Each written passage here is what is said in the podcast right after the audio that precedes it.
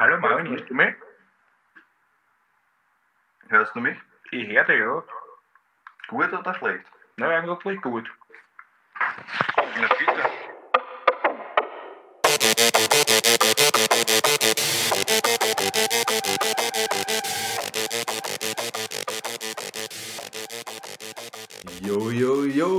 Zuhörer und Zuhörerinnen. Wir treffen uns heute zur 20. Folge unseres Podcasts Mord ist Hobby. 20. Folge. 20. Folge.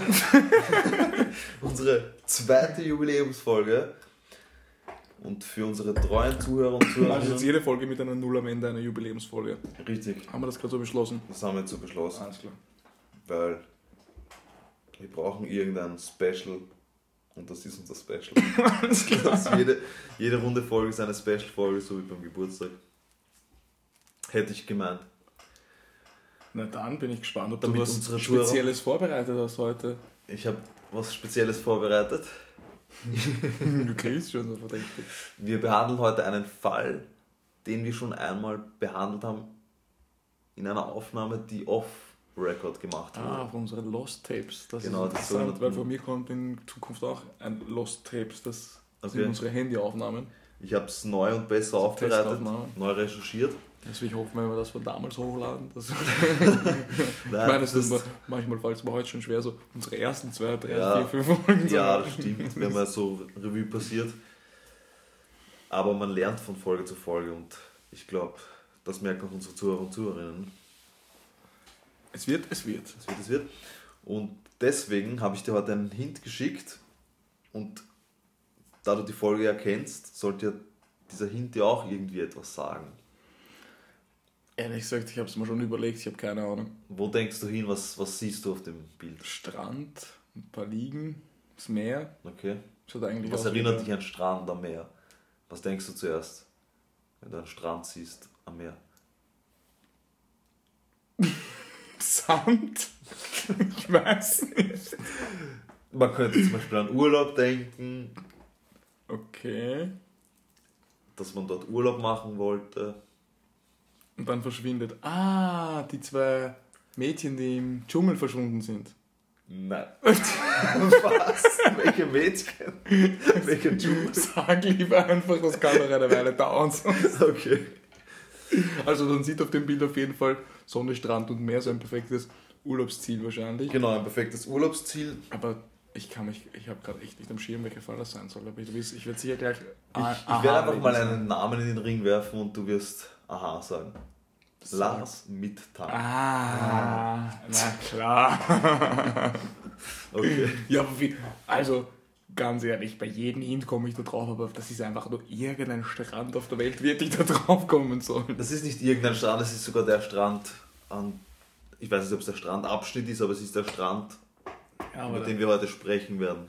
Also es ist schon. so ein Flughafen oder so, da hätte ich da eigentlich dann eher. Ja, ich wollte kommen den können. Hint ja nicht zu. Okay, ja, dann war ich ein schlechter Detective heute. zu. Ich wollte nicht zu viel damit aussagen. Aber auf jeden Fall so ein interessanter Fall, ja. Die werden sicher auch schon viele Zuhörerinnen und Zuhörer kennen. Den kennen sicher viele und deswegen finde ich es interessant, weil dann viele mitgrübeln können und uns vielleicht auch ein Feedback geben können auf. Schickt uns eure Gedanken ah, auf mordigehobby.podcast, natürlich auf Instagram, wie konnte ich das vergessen? Richtig. Also Lars Mittag sagt dir was, wie wir gerade festgestellt haben. Ja, den Fall, den kenne ich. Lars Mittag, für alle, die es noch nicht wissen, es war ein junger deutscher Mann, er war 28 Jahre alt zum Zeitpunkt seines Verschwindens, der seit dem Juli 2014 verschwunden ist und seitdem nicht mehr gesehen wurde. Warum das so interessant wurde, weil es sind ja sicher viele Personen verschwunden, ist die Art und Weise der Abfolge an Ereignissen vor seinem Verschwinden und natürlich auch, dass man heutzutage einfach so in einem europäischen Land verschwinden kann. Ja, es ist wieder ein Fall, wo jemand einfach spurlos verschwindet quasi. Richtig. Und er ist ja auch relativ aktuell, weil wie gesagt 2014 ist er erst verschwunden, das war vor sieben Jahren. Ja, stimmt. Stimmt. Also theoretisch sogar noch eine Möglichkeit, das aufzuklären. Richtig, auf jeden Fall. Haltet euch ran, liebe Zuhörerinnen und Zuhörer. Also Lars Mittag flog Ende Juni 2014 mit vier alten Schulfreunden nach Varna in Bulgarien. Und das ist auch der Strandabschnitt, den ich dir gezeigt habe. Das ist auch besser bekannt als der Goldene Strand. Ah, das kenne ich ja, Goldstrand. Golden Strand, ja. Goldstrand habe ich gesagt, Ach so. nicht Golden Strand. Wenn dann eher Golden Beach, aber. Also das. Gute ist, ich habe Goldstrand gesagt, das Gute ist, wir haben es aufgenommen, also kannst du mir jetzt nichts unterstellen. Wir werden das nochmal anhören. Sagt ihr uns, was ihr, was ihr verstanden habt. Ich habe Golden Strand verstanden. Goldstrand. Also, Varna ist auch als Goldstrand bekannt. Das ist halt ein berühmter Partyort, so in Europa, so wie Mallorca oder so. Und dort fliegen halt extrem viele europäische, vor allem Touristen, vor allem auch deutsche Touristen hin, um einfach zu feiern. Meistens irgendwie so die Abitur oder die Matura bei uns in Österreich oder einfach irgendwas aus irgendeinem Anlass. Er war zu diesem Zeitpunkt, wie gesagt, 28 Jahre alt und arbeitet in einem Kraftwerk im Schichtbetrieb und wohnte in Wilhelmshaven, wo er eine feste Freundin hatte. Seine Familie und Freunde beschreiben ihn so als ruhigen, hilfsbereiten, aber durchaus partyfreudigen Mensch. Also zurück nach Warna, wo Sauftouristen aus ganz Europa und speziell Deutschland zum Feiern zusammenkommen. Oder nicht nur Sauftouristen, einfach generell partywütige Leute. Und jetzt kommen wir, bevor wir uns den Fall näher anschauen, zu einem Thema, das den Fall begleitet bis heute, nämlich Gerüchte und Legenden rund um den Ort und rund um die Geschehnisse dort. Weil einerseits dieser Ort halt von, auch von den Einheimischen wird so als Drogenumschlagsplatz bezeichnet. Natürlich, wo viele Party machen und so, gibt es auch Drogen. Und es wird behauptet, dass sich dort halt Drogenbanden bekämpfen, dass es sogar Menschenhandel und Was wahrscheinlich auf der Hand liegt und so Partystränden und so gibt es halt Geld zu verdienen. aber auch etwas, Also was es wird, geht wahrscheinlich damit einher. Richtig, aber auch etwas, was es gerade in Osteuropa vielleicht mehr gibt. Organhandel. Boah, da kriegt, da stellt es mir Ja. mal. Also, das ist halt. Organhandel ist halt auch so ein Thema, was, was dort ähm, so unter der Oberfläche oder unter vorgehaltener Hand immer wieder diskutiert wird. Und man geht davon aus, dass dort halt kriminelle Banden ihr Unwesen treiben. Wie gesagt, er ist dorthin geflogen, er war nicht allein, sondern mit vier Freunden, mit vier alten oder ehemaligen Schulkollegen ist er dorthin geflogen. Also er hat nicht sein Abitur natürlich gefeiert mit 28, sondern einfach so zum Feiern hingeflogen. Und sie verbringen ihren Aufenthalt im Hotel Viva. Das Hotel Viva liegt direkt am Strand und weißt du, welches Meer dort grenzt? Nein. Das Schwarze Meer. Ja, Richtig. weiß ich. Also es ist direkt am, Stra am Strand des Schwarzen Meers gelegen, das Hotel, und dort verbringen sie ihren Aufenthalt. Am vorletzten Abend der Reise geht Lars allein zum Hotel zurück, weil seine Freunde sich in einem McDonalds eingefunden haben und dort noch ihr, ihr Essen zu Ende essen. Ja, das typische nach dem Saufen Genau. zu Mackie halt. Genau, oder vor dem Saufen. Oder vor und nach dem Saufen. Und ähm, Lars hat irgendwie einen flauen Magen oder ähnliches und äußert sich insofern zu seinen Freunden, dass er sagt, er hat keine Lust mehr und er will, will schon zurück aufs Hotel und sagt, er geht allein zurück. Und an diesem Abend trägt er ein Werder Bremen-Shirt, weil er ist Werder Bremen-Fan. Und wie das so ist, wenn man auf andere Fußballfans trifft, von einem vielleicht nicht so freundlich gesinnten Verein, in dem Fall Bayern München, kann es schon mal zu Konflikten oder Auseinandersetzungen kommen. Zumindest zu einer Pöbelei oder so. Und genau das ist passiert. Also er hat Bayern München-Fans getroffen, auch aus Deutschland. Und was dann genau passiert ist, weiß man nicht. Aber sie sollen aneinander geraten sein. Sie sollen aneinander geraten sein. Wer auch immer angefangen hat, das ist jetzt nicht relevant. Relevant ist nur, was währenddessen und danach passiert. Angeblich hätten diese Fans jemanden, also im, er sagt das sogar speziell einen Bulgaren oder Russen, beauftragt, ihm eine Schelle zu geben. Also einen Schlag mit der Faust auf sein Ohr. Und im Zuge dessen reißt sein Trommelfell. Das erfährt er später. Jedenfalls hat er wahnsinnige Schmerzen im Ohr, geht aber dann trotzdem ins Hotel zurück und schlaft. Und am nächsten Tag wird aber der Schmerz nicht besser, sondern im Gegenteil wird sogar noch stärker. Also sagen seine Freunde, er soll einen Arzt aufsuchen, weil das bringt so nichts. Und was macht er? Er geht zum Arzt. Er geht zum Arzt und der Arzt diagnostiziert ihm einen Trommelfellriss und sagt, mit einem Trommelfellriss darf er nicht fliegen, aufgrund Genau, der Druckverhältnisse. Da fängt das Dilemma Da an. fängt jetzt sozusagen das Dilemma an und da fängt jetzt auch diese Ereigniskette an, von der wir später noch mehr hören werden und speziell da, da, wie soll ich sagen, die Ereignisse, die sich jetzt abspielen, sind nicht alle ähm, 100% nachvollziehbar, warum sie so kommen, wie sie kommen. Aber darüber reden wir später noch mehr. Also wie gesagt, der Arzt sagt, er darf nicht fliegen, weil er aufgrund des Trommelfellrisses und aufgrund der Druckverhältnisse auf 10.000 Meter Höhe könnte das halt einfach zu Komplikationen führen. Am 7. Juli 2014 verabschiedet Lars seine Freunde und das behaupten seine Freunde, lehnte er das Angebot ab, dass ein oder zwei seiner Freunde bei ihm bleiben. Was ja auch interessant ist, dass man sich dann vielleicht irgendwie ausmacht, okay, dann fahren halt alle mit dem Bus oder dann verlängern wir halt Genau, oder so. genau dieses Angebot haben sie ihm auch angeboten, dass sie dann vielleicht mit dem Bus fahren oder dass sie, dass sie halt warten, bis, bis es ihm besser geht, zumindest bis er ein Krankenhaus aufgesucht hat. Aber er hat das abgelehnt. Warum, das kann man nicht mehr so ganz nachvollziehen. Auch Geld für die Behandlung im Krankenhaus wollte er nicht haben. Also ist er in ein öffentliches Krankenhaus gegangen, nämlich in die Klinik in Varna. Und dort wartet er wahnsinnig lang auf seine Behandlung. Und als er dann endlich drankommt, verweigert ihm der Arzt die Behandlung, warum auch immer, beziehungsweise die stationäre Aufnahme. so. Und sagt, sagt wieder zu ihm, er soll nicht fliegen. Er soll einfach nicht fliegen, aber er will ihn auch nicht behandeln. Warum? Das wissen wir nicht. Weil er ja alleine dort war. Das ist auch ein Detail, an das ich mich nicht erinnern kann, das auch wieder komisch ist. und Naja, das ist auch wieder- vielleicht ein Detail, das ich erst jetzt rausgearbeitet habe. Aber es ist auch wieder komisch so, dass da kann man schon wieder irgendwie, weil Ja. ich kann mich noch erinnern, dann kommt auch was ähnliches irgendwie am Flughafen und dann lässt das schon irgendwie drauf schließen, dass da irgendwie ein paar Leute Genau, zusammenhängen wieder. die Ereignisse am Flughafen sind, sind sehr wichtig dann noch. Für einige der Vermutungen.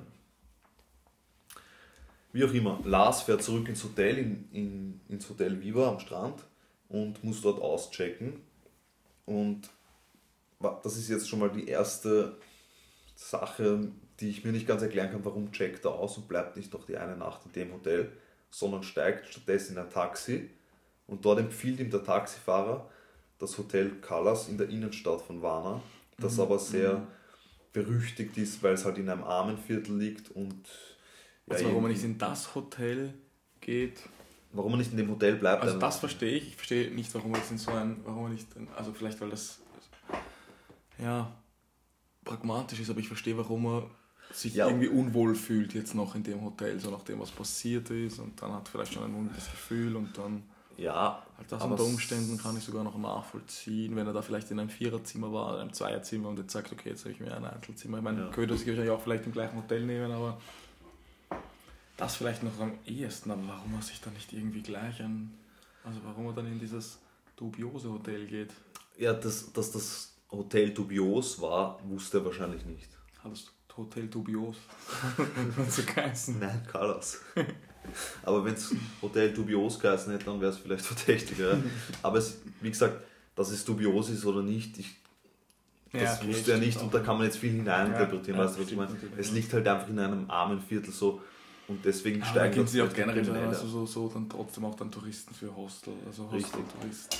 Trotzdem verstehe ich nicht, warum man nicht gleich ein Hotel am Flughafen genommen hat, weil er hatte vor, am nächsten Tag zu fliegen. Ja, also das kann ich mir alleine wahrscheinlich durch den Preis erklären. Einerseits das vielleicht und andererseits hat er einfach dem Taxifahrer vielleicht darauf vertraut. Junge gerade im Urlaub Ja. und denkt sich jetzt, bevor ich, also dann verstehe ich schon, dass man nicht unbedingt ein Hotel nimmt, das am Flughafen Ja. ist, wo er das Dreifache zahlt. Gerade nach seinem Urlaub. Eh. Er hat jedenfalls dieses Hotel Callas in der Innenstadt aufgesucht. Und was jetzt passiert ist, eigentlich bis heute ungeklärt. Das Einzige, was wir noch haben, sind jetzt SMS und Telefonate von seiner Mutter. Nach Einbruch der Dunkelheit schreibt Lars mehrere SMS und telefoniert mit seiner Mutter. Aber die SMS werden immer mysteriöser. Er sagt seiner Mutter, mit dem Hotel stimme irgendwas nicht und er fühlt sich verfolgt. Und generell fühlt er sich nicht mehr sicher in Bulgarien. Und das hat aber, hat das aber erst im Hotel begonnen, im Richtig, neuen, ja. im Hotel Dubios. Und jetzt kurz bevor wir weitermachen, das ist ein sehr wichtiges Detail. Der erste Arzt, den er aufgesucht hat, hat ihm ein Schmerzmittel verschrieben. Und dieses Schmerzmittel wirkt generell gegen alle möglichen Schmerzen, aber es kann bei erhöhter Dosis theoretisch auch zu Wahnvorstellungen führen. Ah, okay. Aber ja. Aber das ist eine seltene Nebenwirkung, Ja, okay, die nicht unbedingt so auftreten muss. Ja, also das. Aber es, man sollte es erwähnen, weil es später halt auch in den Ermittlungen, in den Akten und so Erwähnung findet. Deswegen, es soll nicht unerwähnt bleiben. ja, verstehe. Mitten in der Nacht, zwischen 3 und 4 Uhr morgens, verlässt er plötzlich das Hotel mit Gepäck und zu Fuß. Die Hotelangestellten wissen nicht warum, sie können sich nur erinnern, dass er plötzlich das Hotel verlassen hat. Hm.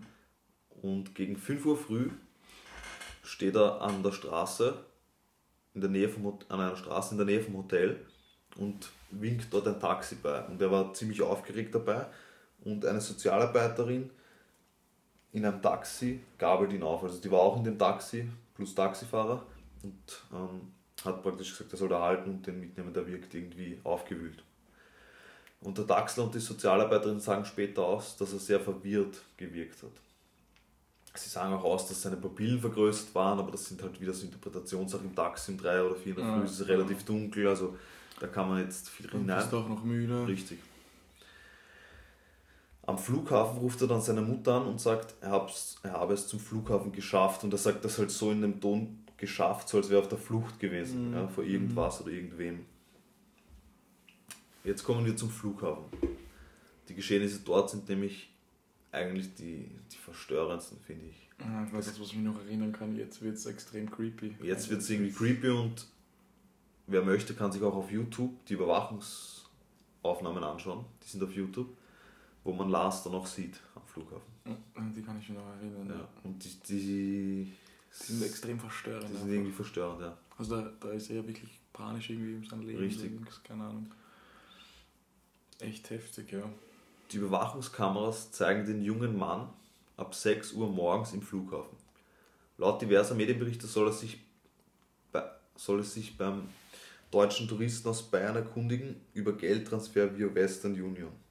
Also er ist dort herumgegangen, hat da irgendeinen bayerischen Touristen äh, gefragt, wie man über Western Union an Geld kommt. Mhm. Das Western Union ist ja so eine Geldtransferbank. Ja, wenn seiner Mutter ihm zum Beispiel Geld überweist, dann Genau. kann er dort Er ruft dann auch seine. Mutter an und bittet sie, dass sie ihm 500 Euro überweist. Und sie überweist sofort das Geld und problemlos. Aber das Geld wurde nie abgehoben. In einem letzten Telefonat mit der Mutter erklärt Lars deutlich, sie lassen mich nicht fahren, sie lassen mich nicht fliegen. Also angeblich wollte er mit dem Bus fahren, haben sie nicht lassen, er wollte fliegen, haben sie ihn auch nicht lassen. Und das noch bevor er den Flughafenarzt aufsucht. Jetzt mal ganz kurz. Ja.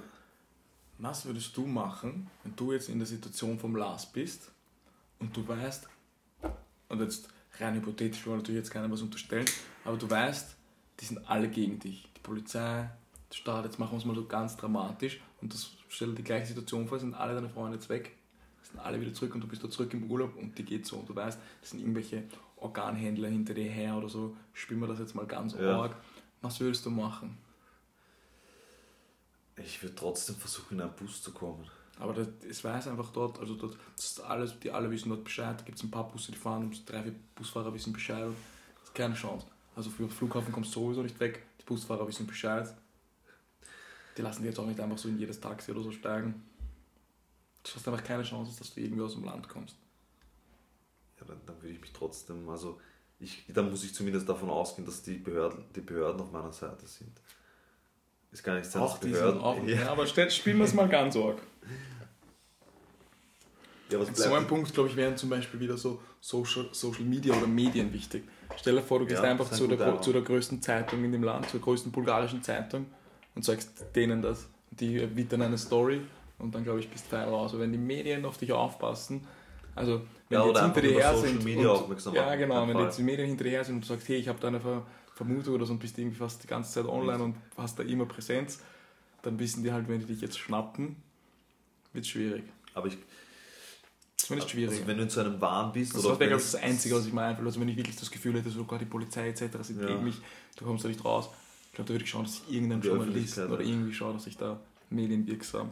es ist sicher auch schwierig, in einem so fremden Land dann ernst genommen zu werden. Und so. Ja, Ich natürlich, und das ist jetzt natürlich auch leicht gesagt, es ist eine andere Ja. Sprache etc. Eben, das- und Also da spielt schon viel mit. Also und natürlich kommst du auch nicht drauf. Also ich will jetzt gar nicht sagen, wer hätte das machen sollen. Oder Ja. und ich will auch nicht sagen, dass ich in der Situation vielleicht drauf kommen würde. Also das Aber wäre jetzt was, was mir einfallen würde, jetzt da auf der Couch daheim. Da Wenn ich spricht da halt nicht in der Situation bin. Ne? das dagegen, dass er das Angebot seiner Freunde ablehnt, dass sie bei ihm bleiben, wenn er so ein unsicheres Gefühl hat. Weißt du, was ich meine? Naja, da verstehe ich schon auch so, weißt du, dass dann Du meinst, dass dann jemanden anderen mit rein Äh, nicht nur mit reinziehen, sondern man sagt dann auch einfach, weißt du, du bist halt jetzt nicht der, der, der jetzt da, dass die alle da wegen dir bleiben wollen und die anderen wollen jetzt vielleicht auch nicht unbedingt wirklich da bleiben und dann sagen sie kurz, hey, sollen wir da bleiben? Und dann sagen, nein, passt schon. Dann sagen sie, okay, dann der und denkt sich, okay, der wird schon morgen heimkommen. Und also das glaube ich, jetzt im, ich glaube, das ist sowas im Nachhinein jetzt, ist es krass, weil die weg waren, aber wenn das nicht passiert wäre, wäre es einfach ganz normal. Er hat halt was mit dem Trommelfell, er fliegt halt am nächsten Tag nach. Wenn nichts passiert wäre, es passiert das jeden Tag. Nicht, Und ja, im eh Nachhinein sollte, sagt man dann natürlich so, ah, die hätten ihn vielleicht nicht allein lassen sollen. Na, die Schuld gebe ich ja nicht Ihnen, aber ich Na, gar nicht, nicht, warum, aber- warum er aber- das abgelehnt hat. Aber Aber das, das hat ja auch erst im, im Hotel begonnen. Also da war es vielleicht wirklich nur das Trommelfell und da war es ihm vielleicht noch gar nicht so bewusst. ja, aber ich glaube, also wir kommen noch zu den verschiedenen Theorien und zu den Also ich glaube, Fragen. um drei in der Früh, wo er dann Richtung Flughafen gefahren ist, da hätte er sich wahrscheinlich anders überlegt. Also, du glaubst erst da. Aber da hätten, also so. da hätte er, also zu so einem Zeitpunkt hätte er wahrscheinlich gesagt, sie sollen bleiben. Ja, aber da muss ja irgendwas passiert sein, dass er auf den Gedanken kommt plötzlich. Weißt du, was ich meine? Ja, Der Gedanke, der ihn am Flughafen trieben hat und aus dem Hotel raus. Ja, eh. Aber was ist passiert? Welche? Das ist die Frage. Das ist die Frage. Die sich vielleicht nie aufklären lassen wird. Aber wir, wir kommen wieder zurück zum Flughafen. Kurz nach neun besucht, also 9 Uhr früh, besucht Lars Mittag den Flughafenarzt, um sich dort noch ein Okay für den Flug zu holen. Er war circa 40 Minuten beim Arzt, hat mit ihm geredet und der Arzt schreibt auch eine ausführliche Krankenakte über ihn. Später richt- berichtet der Arzt von Händezittern und massiver Unruhe. Offenbar verweigert Lars die verschriebenen Medikamente, er will sich nicht behandeln lassen. Als ein uniformierter Wachmann das Arztzimmer betritt, und jetzt wird es wirklich gruselig, Ja, gerät Lars in Panik. Er sprintet auf einmal los, zurück in den Terminal, lässt sein Gepäck, also sein ganzes ähm, Gepäck, seine Sporttasche, sein Ausweis, sein Handy und sein Portemonnaie liegen und rennt durch die komplette Flughafenhalle.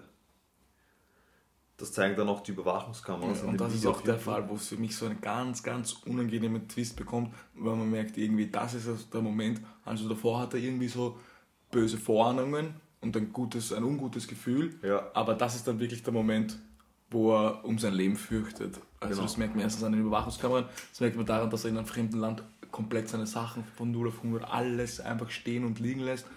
Also da, wenn man sich da in die Situation hineinversetzt, da hat er dann echt so Und das sieht man auch auf dem Video, dass er wirklich in Panik ist, das merkt man einfach. Und da schauen ihn auch die Touristen so verwundert an. Und ich glaube, so da, da so weit kann dich keine, keine, keine Angst jetzt, die du irgendwie unbegründet hast, weißt, kann ich jetzt, wenn du jetzt irgendwie denkst, okay, das sind irgendwelche Leute hinter mir her, also so wie er sich da Ich verhalten hat, also, ich weiß nicht, ob das ist halt- es ist schwierig natürlich, es sind, ja, es ist schwierig, aber es noch zurück zu seiner, seiner Flucht. Er rennt, wie gesagt, durch die ganze Flughafenhalle, die ja schon sehr groß ist, rennt über das Flugfeld, über den gesamten Flughafenbereich, über dieses, es gibt ja dann vor der Landebahn ist ja meistens so eine Ebene, so eine Ewigweite, so wie Felder halt. Mhm. und verlangsamt seine Schritte, als er ein Polizeiauto sieht, greift sich in die rechte Hosentasche, so wird es beschrieben, und dann beginnt er weiter zu sprinten, hüpft über die Absperrung am Ende des Flugfelds, ist ein Zaun, so heftig, und wird nie wieder gesehen. ist so heftig. Wird bis heute nie wieder gesehen. Und der Zaun war 2,50 Meter hoch, also er muss. Das muss man sich jetzt mal vorstellen, muss das mal kurz rekapitulieren. Der Fall ist aus 2014, das heißt, der Ja. ganze Flughafen ist, ist, ist kameraüberwacht. Ja. Der geht zum Flughafenarzt, dann kommt ein uniformierter Beamter ran, der kriegt so eine Panik, dass er über den kompletten Flughafen rennt, in, in, in Das sind ja so Angst um sein Kilometer, Leben. Ja, eben, und rennt über den kompletten Flughafen, springt, also klettert über einen 2,50 Meter Zaun und wird nie wieder gesehen. Das Ja. ist so krank. Dahinter ist übrigens eine Landstraße, aber auch dort hat ihn niemand gesehen. Und war dann weg. Er ist bis heute verschollen. Und es gibt auch keine weiteren Hinweise bis heute. Und das 2014. Es das gibt- ist so heftig. Das nicht ganz, es gibt Hinweise, es gibt Augenzeugenberichte immer wieder und es gibt auch Fahndungsfotos von der Polizei, die kann man sich auch im Internet anschauen. Ich werde auch so eines hochladen, wie er jetzt aussehen könnte, Mhm. mit Bart und etc. Ähm, aber es gibt keine konkreten Hinweise, also es sind nur Vermutungen. Und noch zum Wachmann kurz, weil man natürlich versucht hat, ähm, rauszufinden, wer das war. Das hat man nie rausgefunden, welcher Das ist, das ist auch so heftig. Und das lässt halt auch wieder irgendwie einen faden Beigeschmack, weil Natürlich, das lässt sehr viel Raum für wenn wir Spekulation. ganz ehrlich sind, das lässt sich rausfinden. 2014 auf einem Flughafen, also wie gesagt, wir wollen niemanden, muss- aber das lässt sich im Normalfall schon.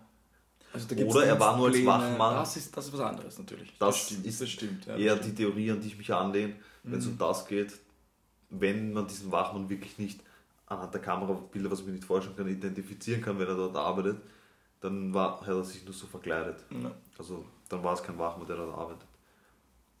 Man sieht ja an den Dienstplänen, wer. Eben, eben. Und auch der Flughafenarzt, was dann, du hast halt die vier, die da Dienst Ja, hatten, und der. Flughafenarzt sagt, wer das war. Und Richtig.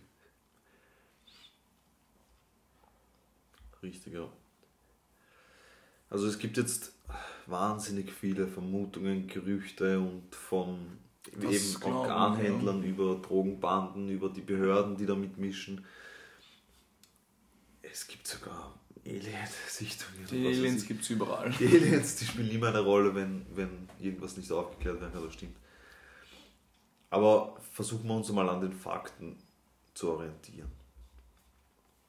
Also Also- einerseits haben wir den Trommelfellriss, ja, Was mir gleich mal vorwegkommt, ja, ist, ich sag's dir ganz ehrlich, da auch wieder, also, dass er da in einem Wahn aus Eigenverschulden irgendwie abhaut, halte ich für extrem schwierig, wieder mal aus dem Grund, weil er einfach nie wieder gesehen wurde. Wenn er den Bahn drüber springt, dann rennt er über das Feld, alles schön und gut. Alles schön und gut, das kann bis dahin auf Schmerzmittel, auf sonstiges, lasse ich mir alles einreden. Aber Aber, dass man ihn nicht mehr warum sieht man ihn nie wieder? oder nicht mal irgendeinen Hinweis finden. Ja, Das ist halt komisch. also Der sogar ja, wenn er da irgendwie dann... er sich da irgendwie durchschlagt. Ja. So. Eben, eben. Kommen wir mal zum Trommelfellriss am Anfang der Ereigniskette. Er hat diesen Trommelfellriss diagnostiziert bekommen. Und ich habe dann mich ein bisschen informiert über Trommelfellrisse und wie das Fliegen, ist, wenn man fliegen will. Interessant. Und es ist so, dass man mit einem Trommelfellriss sehr wohl fliegen kann. Und das wäre auch, was ich mir dachte, wenn ich da extrem in Panik bin.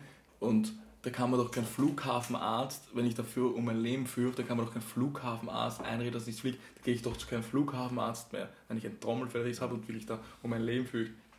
Zur Not stecke ich mir da irgendwas ins Ohr und Ja, vor allem, was da war- einfach mal rüber. was Das war die Bulgarien nach Deutschland ist jetzt, auch nicht, ist jetzt auch nicht die Weltreise. Ja, aber das, das Komische ist, dass ihm drei unabhängige Ärzte den Flug unter Anführungszeichen verboten haben. Ja. Aber was, was das nächste ist für mich, Ich meine, wenn ich sorry, wenn ich jetzt kurz unterbreche, aber ist das nicht auch wieder so ein, ein Arzt, der sagt dir das jetzt natürlich, weil wenn du mit dem seine fliegst und ja. dann ist irgendwas, also das würde ich als Arzt wahrscheinlich auch Richtig. sagen. Ich würde natürlich auch sagen, sie dürfen auf keinen Fall fliegen. Und das habe ich auch rausgefunden, es wird abgeraten. Okay, und das, Aber das ist ist schon vielleicht grundsätzlich spricht nichts dagegen, aber es kann natürlich zum Beispiel die Schmerzen verstärken etc. Mhm, mhm. Wenn ich fliegen will mit dem Trommelfellriss, dann hole ich mir nicht den Sanctus von drei Ärzten. Das ist, das Dann ist steige auch ich was einfach mich so ins Flugzeug verwundert. Das ist auch was mich so verwundert. Weil wer fragt dich Mhm. danach, ob du einen Trommelfellriss hast? Eben, Das sieht man ja nicht. natürlich, genau so ist es. Also dann fliege ich einfach Richtig. Äh, weiß, weiß man halt auch nicht, wie da drauf war. Vielleicht war er halt einfach so sicherheitsbedacht Ja. und steht dann vielleicht mit einer Flugangst und dann sicherheitshalber. Aber andererseits, wie gesagt, wenn du um dein Leben fürchtest. Aber da muss man halt auch wieder sagen, ja, was, was mich so stutzig macht, ist, dann hat das bis neun in der Früh am Flughafen geschafft und ich habe Angst um mein Leben. Dann nehme ich doch das nächste Ticket und flieg, bevor ich da überhaupt noch zum Flughafenarzt gehe.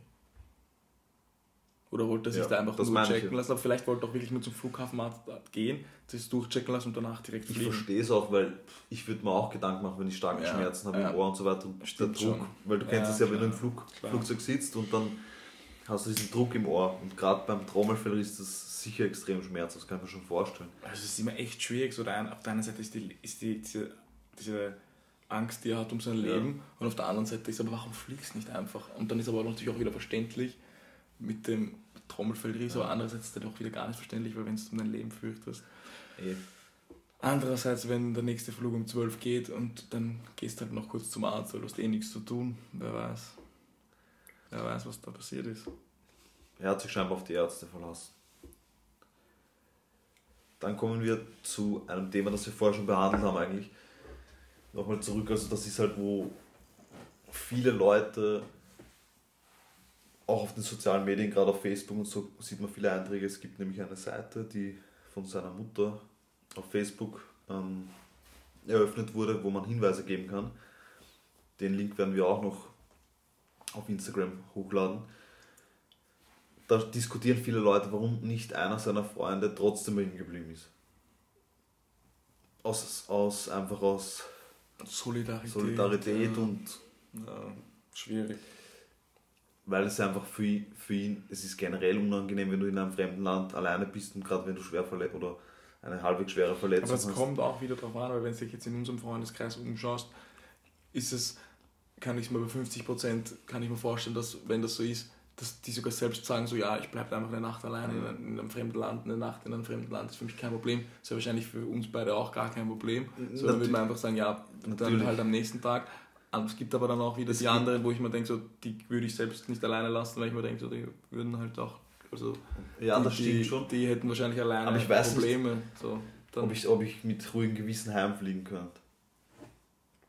Es, wie gesagt, da kommt es eben wieder darauf an, das ist genau das, was ich ihm gesagt habe, es gibt eben schon die Leute und Denen wenn das- er eben so einer war, also ich glaube, du, ich will jetzt natürlich keinen Namen nennen, aber du kennst in unserem Freundeskreis konkret sicher die Leute, wo man weiß, die, die kann man, also die, denen kannst du auch wahrscheinlich nicht viel helfen, Ja. wenn du jetzt nicht von sowas ausgehst natürlich. Mhm, also man stimmt. geht natürlich nie von sowas aus, aber die, also denen Ja. bist du wahrscheinlich nur eine Last, wenn du mit Ja. denen wieder so, Nein, so, Leute, dann, dann denkst du, die werden schon alleine, dann wenn er das so einer war, ist natürlich schon eher nachvollziehbar. Der macht das schon so, ja. Genau, also der wird da alleine sich da besser durchschlagen stimmt wahrscheinlich schon, als mit mir an seiner Seite. Da gibt es natürlich dann wieder auch die anderen, wo du sagst, okay, der wird sich vielleicht ein bisschen alleine fühlen, der braucht jetzt vielleicht gerade wen. Ja, eh, das, das kann man jetzt schwer sagen, wir, wir kennen ihn nicht und anscheinend waren sie überzeugt davon, dass er das schon schafft. Aber ja, wenn man weiß, was da noch passiert hätte, oder wenn man gewusst hätte, was da noch passiert wird, hätte man sich wahrscheinlich anders entschieden. Ja. Ist Und im Nachhinein halt immer schwierig. Stellt sich noch eine Frage für mich, bevor wir jetzt zum, zu, zu unseren persönlichen Theorien kommen. Warum, also ich verstehe nicht, warum die Ärzte im Krankenhaus, speziell der zweite Arzt im Krankenhaus, ihm einerseits ein Flugverbot erteilt, aber andererseits die Behandlung verweigert. Weil wenn die Verletzung so schwer ist, dass er nicht fliegen darf, dann kann ich ihm ja nicht die Behandlung Ja, verweigern. das sind wir wahrscheinlich zu, ähm, zu unwissend, weil was kann man beim Trommelfellriss großartig behandeln? Kann man das, kannst du wahrscheinlich nichts machen, außer warten, bis das zuwächst, ne? Das kann ich nicht sagen, aber ich denke mir trotzdem, dass man ihn stationär aufnehmen kann und dann wenigstens zwei, drei Tage irgendwie in Beobachtung Ja, da ist dann wahrscheinlich auch wieder das Ding, also dass da ein Touristen, dann kommt wieder ein Tourist, der eigentlich fliegen wollte. Das ist halt schwierig, das Verstehe. habe ich mir auch Da gedacht. halt, Gerade wenn du, stell, das ist ja auch wahrscheinlich in Mallorca und so weiter, wie viele kommen dann mit irgendwelchen Platzwunden und so daher, die nach einer langen Partynacht sich verletzt haben oder so. Genau, so ist Und die werden halt dann nicht so ernst Und genommen. das ist der 20-Jährige, der da eine Schlägerei vielleicht noch betrunken hatte und jetzt den Flug nicht antreten kann und jetzt da drei Tage im Spital bleiben will, bis er zurückfliegen kann, statt dass er sich ein Hotelzimmer nimmt. Also, das habe ich mir auch gedacht, aber man kann da trotzdem, und darf und kann da niemandem was unterstellen, aber das liegt halt schon nahe oder das sowas Richtung. desensibilisiert halt ein bisschen, glaube ich, wenn Genau. man dort arbeitet. Genau. Also, natürlich Also, dass man dann so einen. Partyort, wen mit einem Trommelfellriss nicht stationär aufnimmt, das Verwundert nicht, aber- ein bisschen nachvollziehen, aber es, Es ist trotzdem nicht richtig, glaube ich, aber ja. das auf keinen Fall, das auf keinen Fall. Also, was ist dein Eindruck aus diesen Erkenntnissen? Was, was, was, es ist so schwierig, hier eine Theorie aufzustellen, Das weil, weil alles schwierig. gleich zur Verschwörungstheorie wird irgendwie, aber Ja, aber das ist halt auch wieder, irgendwas muss passiert sein. Wenn wir jetzt mal die Aliens beiseite lassen. ja. Ich meine, selbst, also, sag mal, was, was du denkst.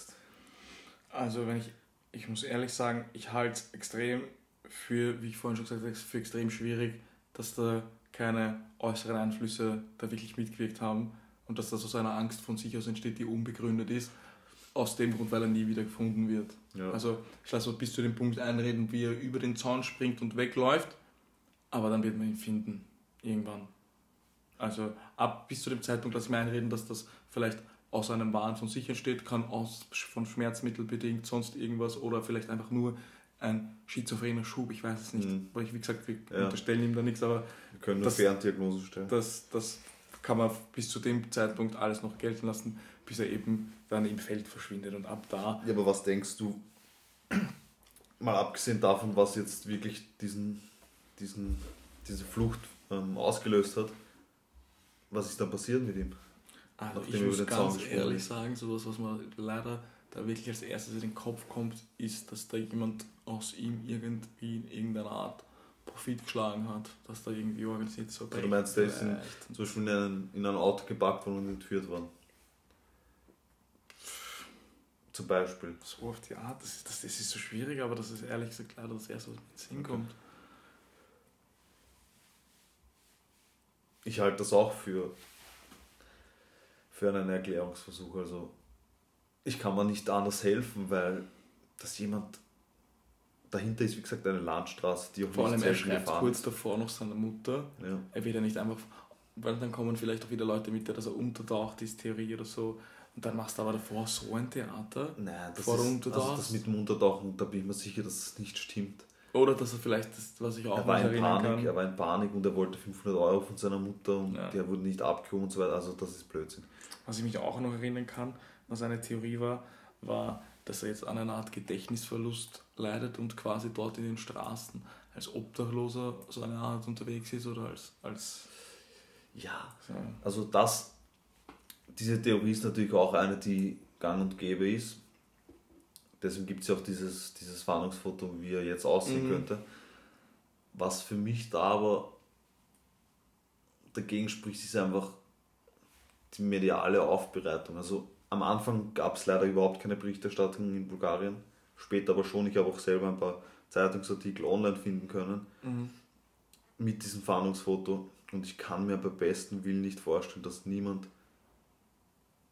Den erkannt hat. den erkannt hat und einen, einen Hinweis geben konnte. Mhm. Das kann ich mir nicht vorstellen.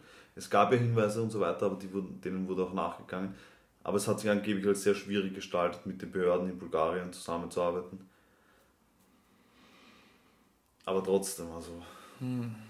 es, es, gab ja auch, es gab ja auch Privatdetektive, die von den Bekannten und Familien ähm, organisiert und Das bezahlt ist eben wurden. das Ding, das nimmt halt irgendwann, nimmt so ein Fall dann halt so eine, kriegt halt so eine Tragweite, dass auch die Behörden das Ja. nicht mehr stoppen können. Eben. Wenn es was zum Aufklären gibt, Ja. dann wird es so aufklärt. Gerade bei so einer, es gibt sicher viele, bei denen das leider nicht der Fall ist, aber wenn es so eine Tragweite hat, da können sich auch Behörden querstellen, was sie wollen. Es wird gesagt, dass da Genau. kommen Privatdetektive, Initiativen, einfach Leute, die da so dahinter sind, da kannst du Deswegen nicht mehr. kann ich mir einfach nicht vorstellen, dass, dass er sich dort durchschlägt auf die eine oder andere Art und Weise. Also ich würde es ich würd's den Angehörigen wünschen und generell, dass sie Klarheit bekommen, aber für mich persönlich ist die Theorie eher ausgeschlossen. Also ich glaube auch so wie du, Also ausgeschlossen ist ja Gott sei Dank nichts, aber ich verstehe das dann, also ich verstehe den Gedankengang, es ist auch für ist mich zumindest schwierig am- nachzuvollziehen, dass das so nachzuvollziehen, ja, hätte richtig. passieren können. richtig. Es ist, ja, Ja. leider, leider. Das ist ein, ein harter Fall, weil es so, also 2014 waren wir in seinem Alter eigentlich. Ja. Er war 28, ja. Er war 28. Er war Achso, ich dachte er war schon- 20. Nein, er war 28. Achso, Also dann, er war schon, dann sind wir jetzt in seinem Alter. schon mitten im Leben, ja. Ja, trotzdem. Auch dann ist es wahrscheinlich noch schlimmer. Da müssen wir uns jetzt vorstellen, wenn wir jetzt fliegen und dann passiert Ja. sowas. Das ist ein Fall, der, der, der lässt mich einfach bis heute nicht los, weil das so präsent ist und so unerklärlich für Es ist auch so greifbar. So stell dir Ja. vor, wir fliegen auf Urlaub und du bist Ja, da. es ist ja überhaupt nicht abwegig. Ja. Vor allem, dort sind hunderttausende Touristen jedes Jahr. ja, das ist es. Du bist halt einer unter vielen. Und Ja, So wie eben im Krankenhaus wahrscheinlich. Du bist, wie, viele kommen da mit einem Genau. Trommelfell? ja, eben, das ist genau das. Ja, ich hoffe, obwohl ich dir den Fall schon mal präsentiert habe, Ich glaube, du kanntest ihn davor sogar schon. Oder? Ja, den Ja. kannte ich auf jeden Fall schon. Aber Boah, es das ist noch ein paar trotzdem. kleine Details. Na, und es ist auch immer wieder. Also, es ist auch immer, trotzdem immer wieder arg drüber zu sprechen. Das ist. Wahnsinn. Na, das beschäftigt einen. Das ist dann nicht so schnell auch wieder los. Ja. Richtig. Orgafall, Orgafall. Ja, da fehlen ihnen am Schluss fast die Worte. Du schaust mich Ja, da so, so to say. schaust mich da so von der Seite an. Ich hoffe, euch fehlen nicht die Worte, liebe Zuhörer und Zuhörerinnen, und ihr könnt uns vielleicht ein kleines Feedback schreiben. Wir uns Das war mal eine Überleitung. Wir waren immer Genial, professionell, das war wirklich genial. Genial. Ich bin MC Überleitung. MC-Überleitung, das war wieder nicht so genial. Also wenn euch nicht die Worte fehlen, dann lasst es uns gerne wissen. Und damit MC-Überleitung würde ich sagen bis nächste Woche und Peace.